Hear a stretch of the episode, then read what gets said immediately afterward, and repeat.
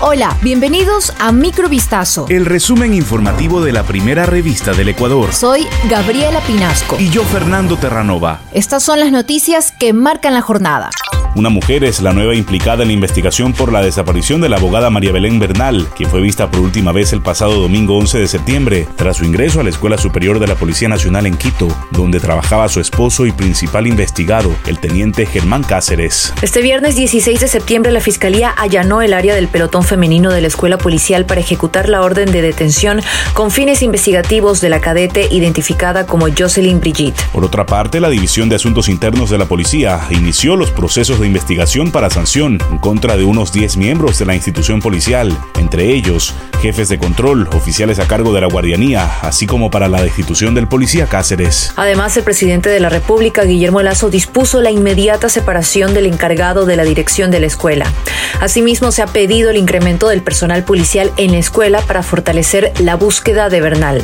Tras ocho días de búsqueda desde su desaparición, el pasado 7 de septiembre, Dayana Michelle Ortega Cuasput, de 23 años de edad, fue encontrada sin vida. La noche de este jueves 15 de septiembre, el cuerpo de la mujer fue hallado con signos de violencia en una quebrada en el sector de Chapurel Alto, en Tulcán. Sobre la víctima se ha informado que tenía ocho meses de embarazo y que no se supo más de su paradero luego de contestar una llamada de su pareja, quien es considerado el principal sospechoso. Según las primeras versiones que recogen medios locales, Dayana se encontraba en una reunión familiar en el barrio Tajamar y salió luego de recibir una llamada telefónica presuntamente del padre de la niña que esperaba en su vientre.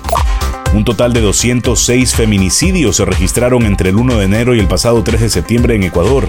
El país acumula 1.247 casos desde 2014, cuando se tipificó el delito en el país. Un estudio de distintas organizaciones de la sociedad civil señala que 85 de las 206 muertes fueron feminicidios íntimo, familiar, sexual o de otra índole. Seis de los casos de este año son transfeminicidios y 115 feminicidios por delincuencia organizada. Cecilia Mena, de Acción Ciudadana por la Democracia y el Desarrollo, señaló que el país no dimensiona la gravedad, la crueldad de la violencia machista y pidió al que implemente y active la ley de prevención y erradicación de la violencia.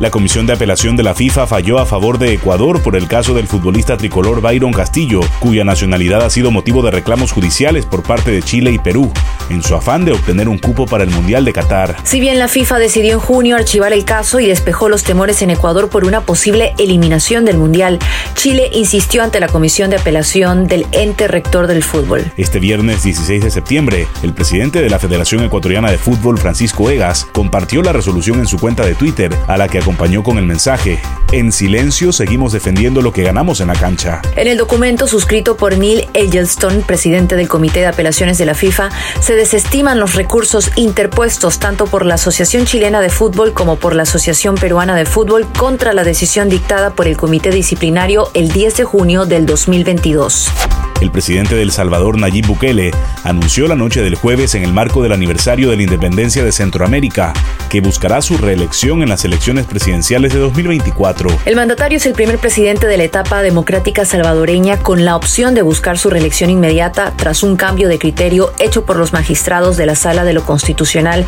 que sus aliados en el Congreso eligieron en un proceso ampliamente criticado. En un fallo de septiembre de 2021, estos jueces señalaron que la prohibición de la reelección inmediata es para un gobernante que haya estado en el poder por 10 años, mientras que en sentencias anteriores un mandatario debía terminar su periodo de 5 años y esperar 10 para buscar nuevamente la presidencia. Actualmente el gobierno del presidente Bukele lleva a cabo una guerra contra las pandillas señaladas de cometer la mayoría de homicidios que se registran en este país centroamericano.